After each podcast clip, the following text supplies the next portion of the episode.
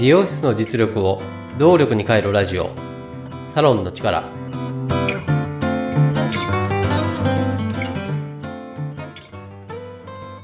サロンの力配信50回目を迎える。今回は大変恐縮なんですが私の話をさせてください。その内容は今叶えたい景色についてなんです。個人的な内容で本当に恐縮なんですがこれからのサロン経営のあり方とも重なるので、少しだけお時間をいただければ嬉しいです。今僕が叶えたい景色は、美容師さん一人一人の経験がらしさとなり、それを必要とされるサロンで働き、人が辞めないサロンが増えることなんです。僕は28年間勤めた化粧品メーカーを退社した後、2020年7月に起業してからの1年間、経営業務パートナーとしてサロン経営の実務を代行し、サロンオーナーらしい経営環境づくりをしています。ここでいうサロン経営の実務とは、売上を伸ばす戦略の立案や実行、人材の採用育成、資金の借り入れや補助金手続き、経営に必要な情報収集などを多岐にわたっています。サロンオーナーの不得意分野を代行することで、その分オーナーには得意分野に集中してもらって、らしさを活かした経営を叶えるためです。一般的なコンサルタントと違うのは、サロンオーナーと同じ目線で体を動かし、一緒に汗をかくことです。この1年間、一緒に汗をかくことで改めて感じたことは、スタッフさんの経験がらしさにつなげられていないことなんです。それは、その人らしくない状態であり、周囲に認められていない状態でもあります。そうなると、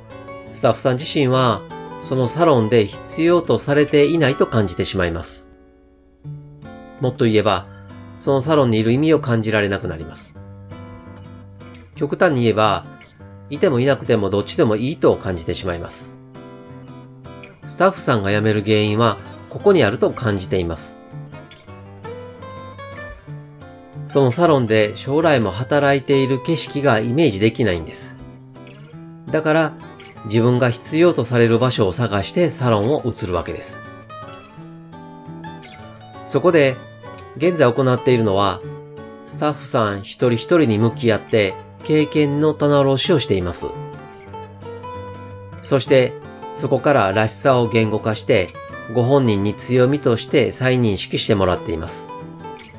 加えて、それをオーナーと共有して、一人一人のらしさを再認識してもらってもいます。